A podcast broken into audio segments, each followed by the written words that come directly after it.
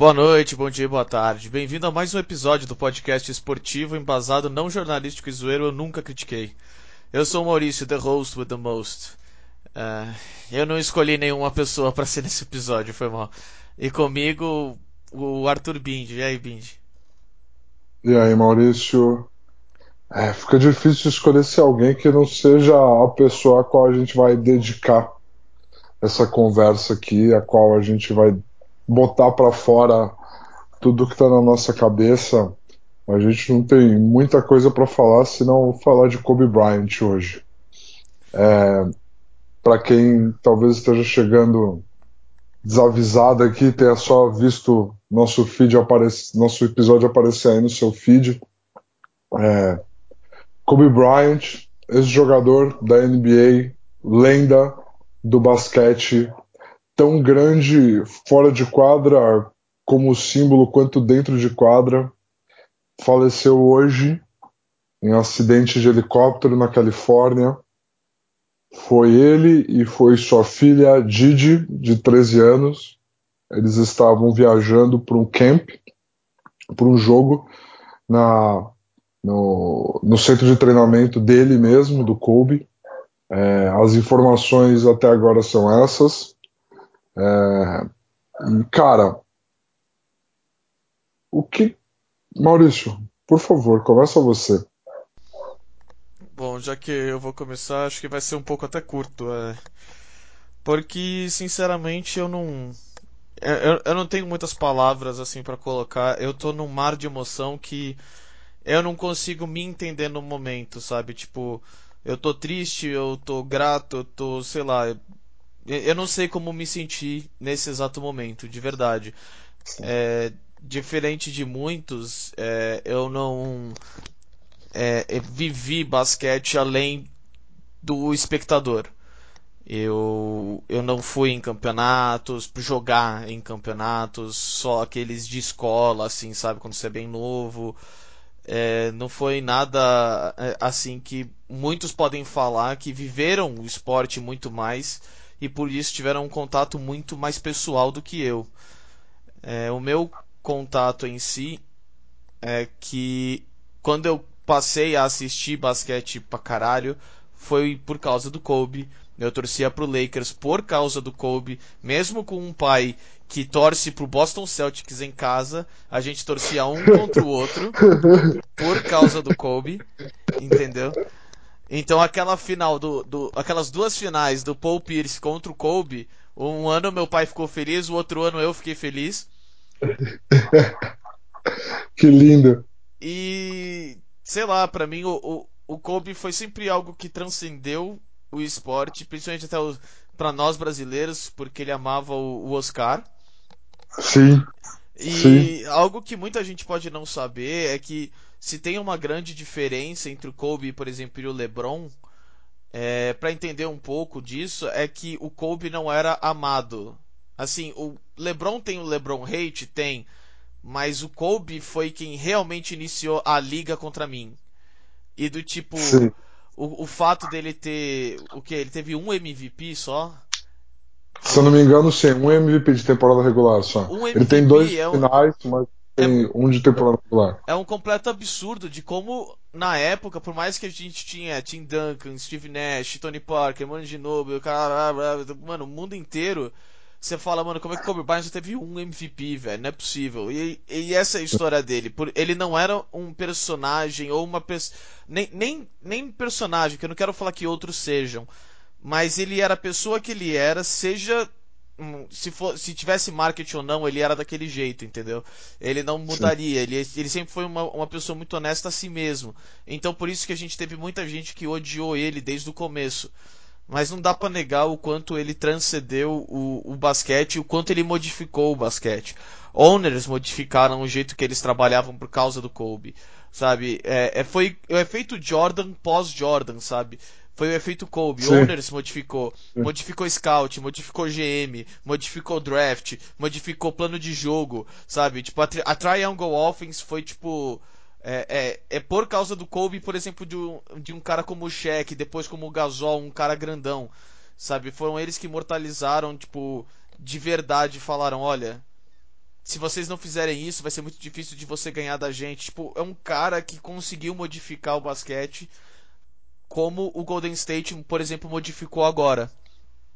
É, então, Cara, sei lá, eu eu tô um sim, você pouco tocou. eu, sei lá, eu não eu, eu não sei, eu não sei o que falar. Eu, eu- fala você porque eu, eu tô eu tô desse jeito. Pra quem não sabe o que falar, você disse coisas fundamentais, cara. Assim, basquete, você disse que você viveu como espectador, né? Eu, eu tentei viver diferente. Eu fiz peneira, eu adotei o estilo para minha vida, porque basquete, ele, ele é mais do que o esporte. Ele define cultura, ele define moda, ele define música, ele define o jeito que você anda na rua, ele define o carro que você dirige. Basquete ele é um universo dele mesmo, no qual você tenta fazer parte. E quem definiu muito disso foi o Jordan. E depois dele, ninguém definiu tanto isso quanto Kobe Bryant. Talvez Allen Iverson.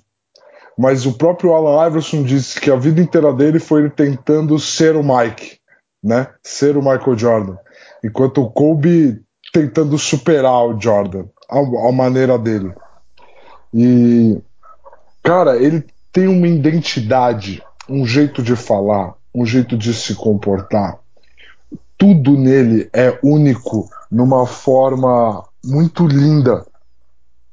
É, se você. Hoje em dia, você tem uma geração inteira, inteira dentro da NBA que usa Mamba Mentality, que é você se colocar numa posição onde você acredita que você é melhor do que todo mundo, por isso você tem que treinar mais do que todo mundo, para constantemente estar tá sempre provando que você é melhor do que todo mundo e que você consegue e vai ganhar de todo mundo. É algo, é, é uma coisa. Eu não gosto do termo ética de trabalho quando eu falo de member mentality.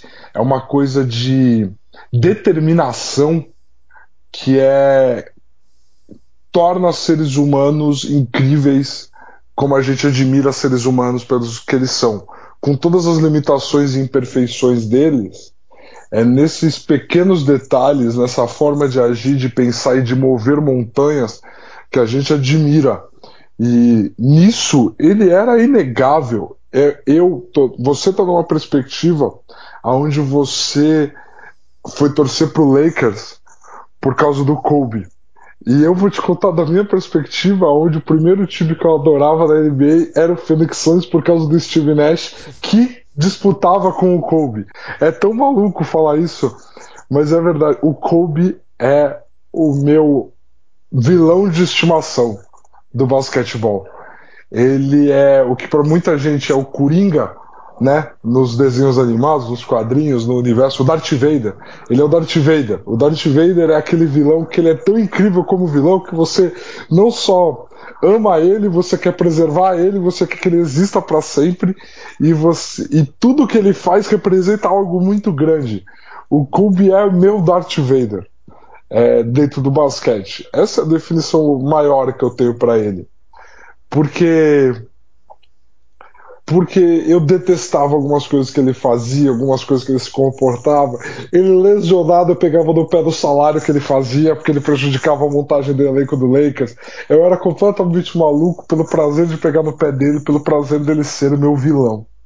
E agora que ele se aposentou, eu consegui dar um passo atrás e apreciar tudo que ele fez e tudo que ele estava fazendo pelo basquete.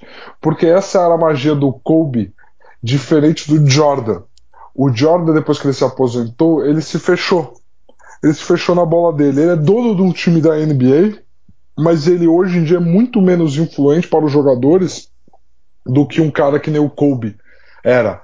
O Kobe estando nos jogos, o Kobe criando relações com jogadores que necessariamente ele não precisava, mas ele fazia. É, eu sei que talvez isso deixe o podcast datado, mas assim, hoje, domingo, hoje, o dia da morte dele, Kyrie Irving, que para muitos era a representação de um jogador filho do Kobe na liga, não vai jogar, ele não tem condições de jogo emocionais de jogar. O Nets já anunciou que ele não vai jogar.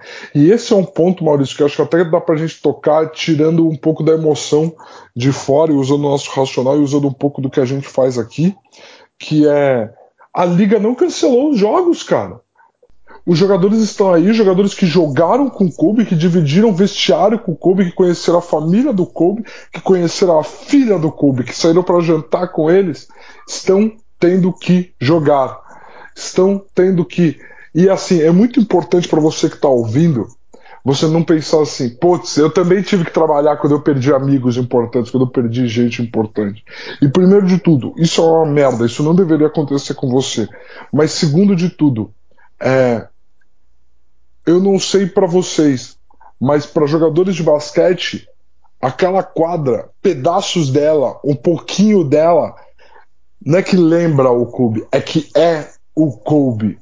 Tem gente jogando com o tênis dele, tem gente jogando com o símbolo dele, tem gente que se veste do jeito que se veste por causa dele.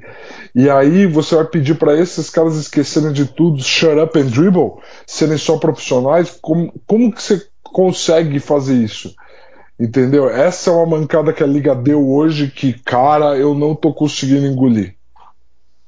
É, quando você, você realmente falou, olha, os jogos não deveriam acontecer, e eu falei para você, cara, vai acontecer. É, tipo, você falou. Tem muito dinheiro envolvido, cara. É tipo, é, é a televisão que, olha, a gente não vai encontrar algo para colocar aqui para poder vender, porque ninguém vai assistir. É o basquete que o pessoal vai querer assistir ainda por cima. Por causa do Kobe, vai ter mais views. Então, sabe, é, é algo que ficou do tipo. Pra mim, eu falei. Eu concordo até com você, do tipo. Do, da importância do Kobe pro jogo. Não deveria, é. ter, não deveria ter jogo hoje.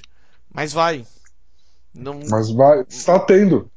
Está tendo. Exatamente. E eu me sinto culpado, eu me sinto culpado de estar aqui assistindo um Houston e Denver que está incrível como jogo, mas que não deveria estar acontecendo, sabe? Que não deveria estar acontecendo. A gente postou na nossa página, para você que não viu ainda, a gente postou algumas das a gente está postando algumas das homenagens que estão acontecendo e no jogo entre Raptors e Spurs, os dois times cometeram nas suas primeiras posses violação de relógio. O relógio na NBA tem 24 segundos de posse e o Kobe usava o número 24. Então foi uma forma dos jogadores é, usarem o jogo para lembrar, né? Porque eles são multados, tem uma série de problemas se eles não entrarem em quadra. Eu tava vendo isso porque eu tava me perguntando por que, que os jogadores não, não deixavam de entrar, né? E realmente tem uma série de problemas, uma série de multas. É, muito complexo para eles, mas eles a forma deles estão demonstrando, né? Então assim, cara, é muito triste esses momentos em que te lembram que é só um negócio, né? It's just business. É, quando você falou que tipo os jogadores estavam meio que tentando boicotar, foi algo que tipo tá, talvez aí a gente tenha uma chance, mas não deu certo. O pessoal deve ter strong armed, né? O, o pessoal falar assim, mas infelizmente vai ser. Eu tava até olhando para ver se tinha, ia ter um jogo do Lakers hoje, porque com certeza o Lakers é o único time que pode falar pra liga, bater o peito e falar: eu não vou entrar, ponto, acabou. Foda-se, não vai ter jogo. Definitivamente. Entendeu? É, deixa eu até dar uma olhada aqui. Amanhã também não tem jogo do Lakers, graças a Deus. Entendeu? Sim. Então é algo do tipo, tá. Vamos ver quanto tempo vai até o próximo jogo do Lakers, vamos ver o que vai acontecer. É, porque, infelizmente, é, é, é, negócio. É tipo. É diferente da Fórmula 1 quando alguém morre durante o, o jogo. O jogo não continua. Mas ainda assim é algo que, tipo. Por mais que o Kobe tenha se aposentado há que? Uns 5 anos atrás? Fazem 4 anos esse ano. Vão fazer 4 anos esse ano.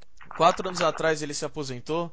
É algo que, tipo, ele ainda é como se ele ainda estivesse jogando, porque ele vai no jogo, ele, ele, ele se importa, ele se mantém ativo dentro da comunidade, ele, ele não, ele não gosta, tipo, o filme dele que ele ganhou o, o Oscar é, é falando de, do basquete.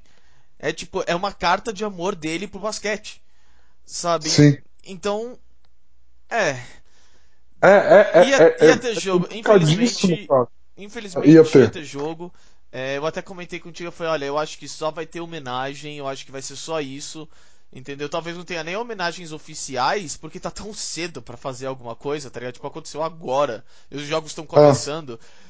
Mas é isso aí. E é, sei lá, é sei lá, eu não tenho muito. é, é, é, assim, eu até queria falar um pouco, porque assim, é, é, a gente tá, a gente tá vivendo uma era em que tudo muda muito rápido, né? E a gente vem de uma geração que assim, a gente se acostumou, a gente se acostumou não, mas é um discurso real que falam que o atleta, ele morre duas vezes, quando ele se aposenta e quando ele morre de verdade. E é uma, é uma coisa muito difícil, mas é real.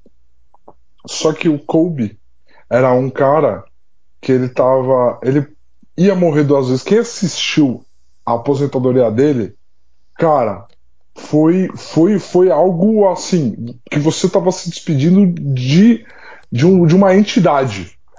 O Kobe dentro de quadra. Você tava se despedindo de uma entidade. Ele Só que morreu. ele. Ele morreu, É, ele morreu assim, tipo, entre aspas, 82 vezes e agora a é, 83. é.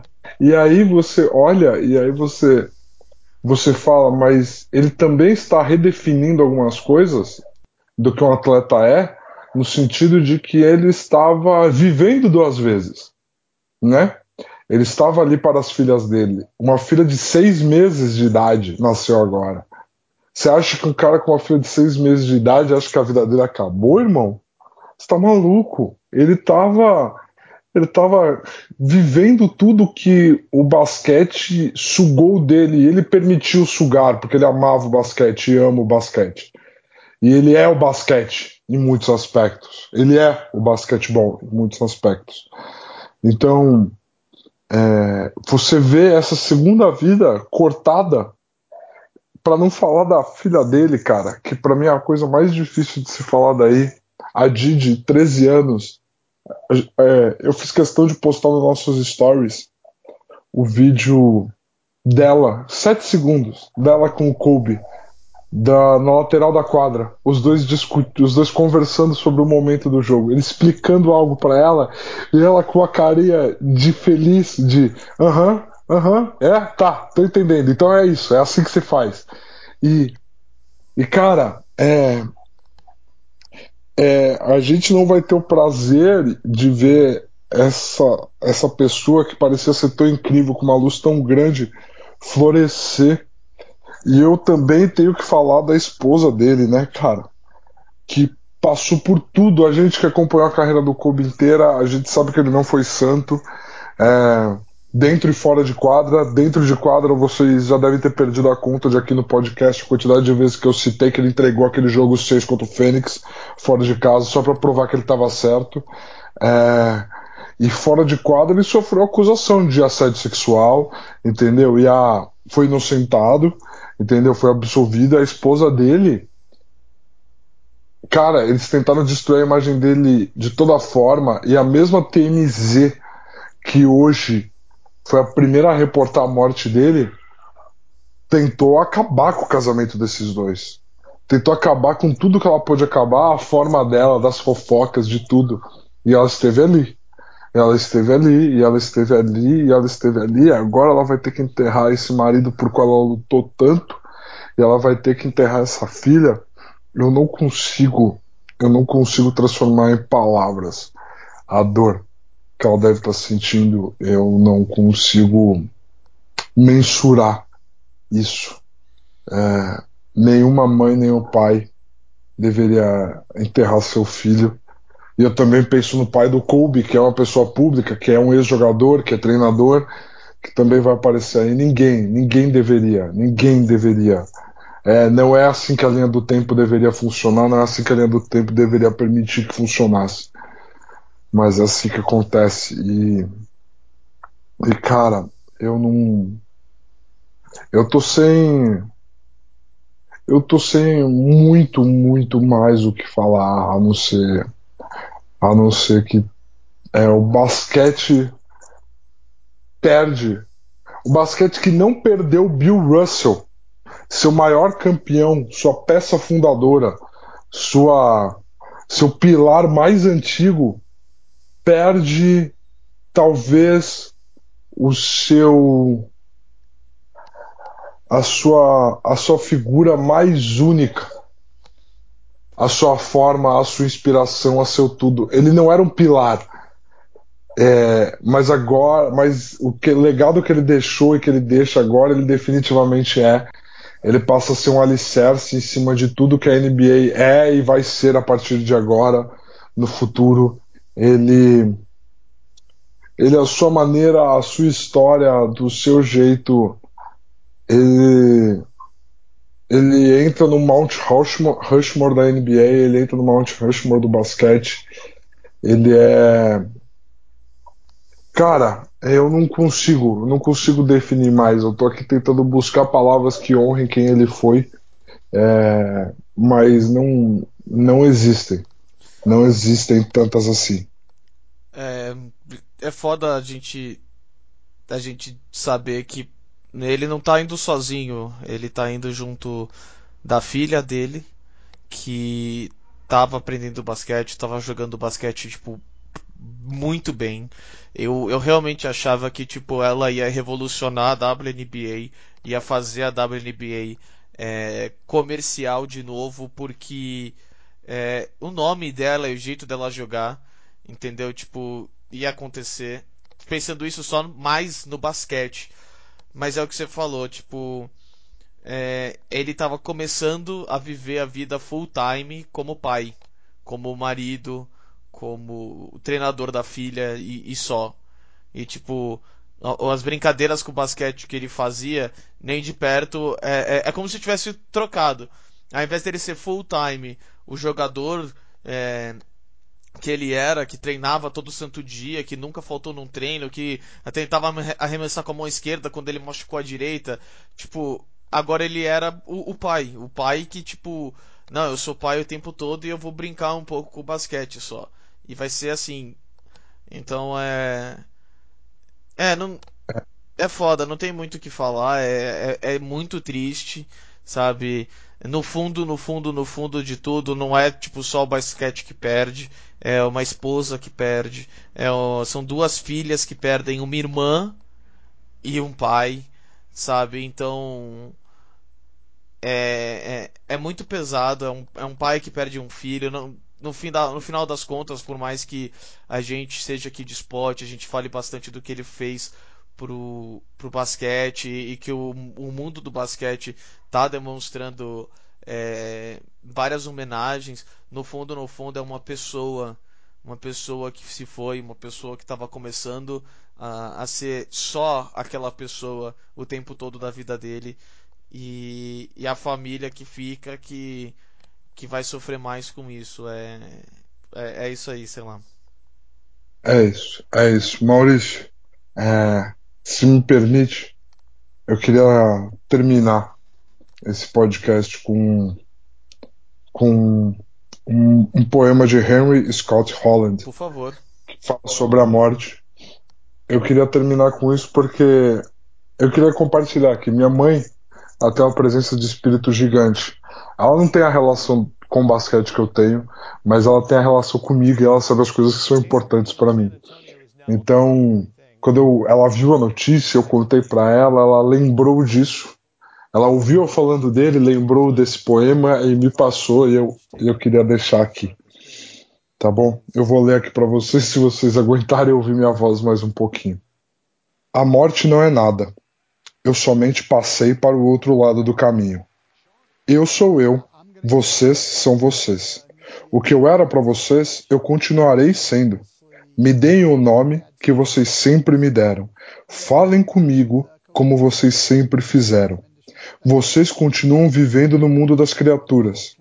Eu estou vivendo no mundo do Criador. Não utilizem um tom solene ou triste. Continuem a rir daquilo que nos fazia rir juntos. Rezem, sorriam, pensem em mim, rezem por mim. Que meu nome seja pronunciado como sempre foi, sem ênfase de nenhum tipo, sem nenhum traço de sombra ou tristeza. A vida significa tudo o que ela sempre significou. O fio não foi cortado. Porque eu estaria fora de seus pensamentos agora que estou apenas fora de suas vistas? Eu não estou longe, apenas estou do outro lado do caminho. Você que aí ficou, siga em frente. A vida continua, linda e bela como sempre foi.